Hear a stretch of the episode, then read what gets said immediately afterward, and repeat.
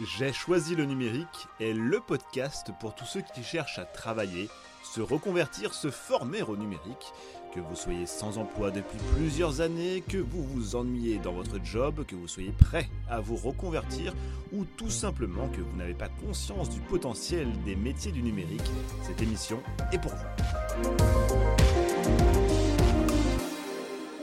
Aujourd'hui, je reçois Samia Gozlan, la directrice générale de la Grande École du Numérique.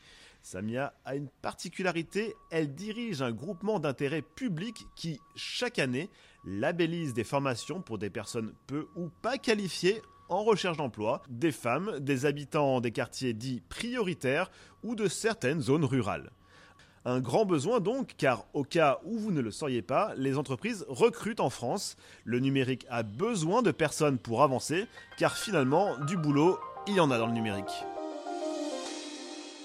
Samia Gozlan, bonjour. Est-ce vrai qu'il y a une pénurie dans le secteur du numérique? Bonjour, oui. La réponse est oui, oui, tout à fait. Il y a une pénurie dans le secteur du numérique. Aujourd'hui, il y a plus de 900 000 postes vacants euh, dont ce qu'on appelle l'IT euh, selon l'Organisation internationale du travail et le Digital Skills Index, qui calcule le score de maturité numérique d'un pays en fonction du niveau de qualification professionnelle des personnes qui répondent. Et pour la France, il s'établit à 22 sur 100. Donc effectivement, il y a une pénurie et un manque de talent dans le secteur du numérique. Cela concerne tous les métiers, mais surtout les métiers du développement web, de la data et de l'intelligence artificielle. Alors ça veut dire que n'importe qui, entre guillemets, peut travailler dans le numérique euh, et que des personnes qui n'y connaissent rien, hein, finalement, au numérique, peuvent euh, intégrer des formations euh, comme celles que labellise la Grande École du Numérique? La particularité des formations effectivement labellisées par la GEN ou la Grande École du Numérique, c'est qu'elles s'adressent à des personnes sans prérequis académiques. Euh, toute euh, personne qui a la motivation, le souhait euh, de se former à un métier du numérique est capable de le faire. Quels sont les, les profils que vous recevez le plus souvent?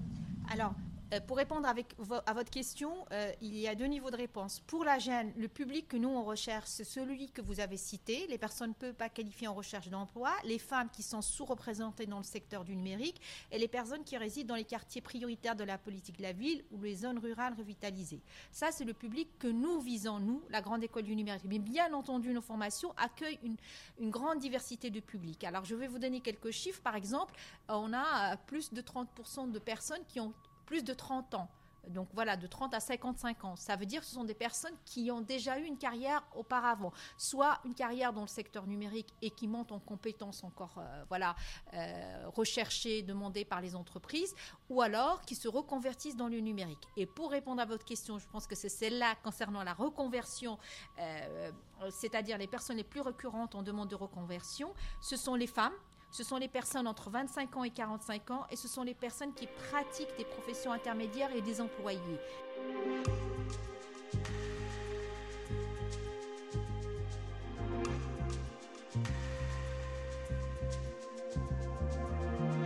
Quels sont finalement les freins les plus récurrents pour les personnes qui souhaitent travailler dans le numérique ou se reconvertir dans le numérique? Pour moi, la plus grande difficulté va être de la peur, de dépasser sa peur et de passer le pas.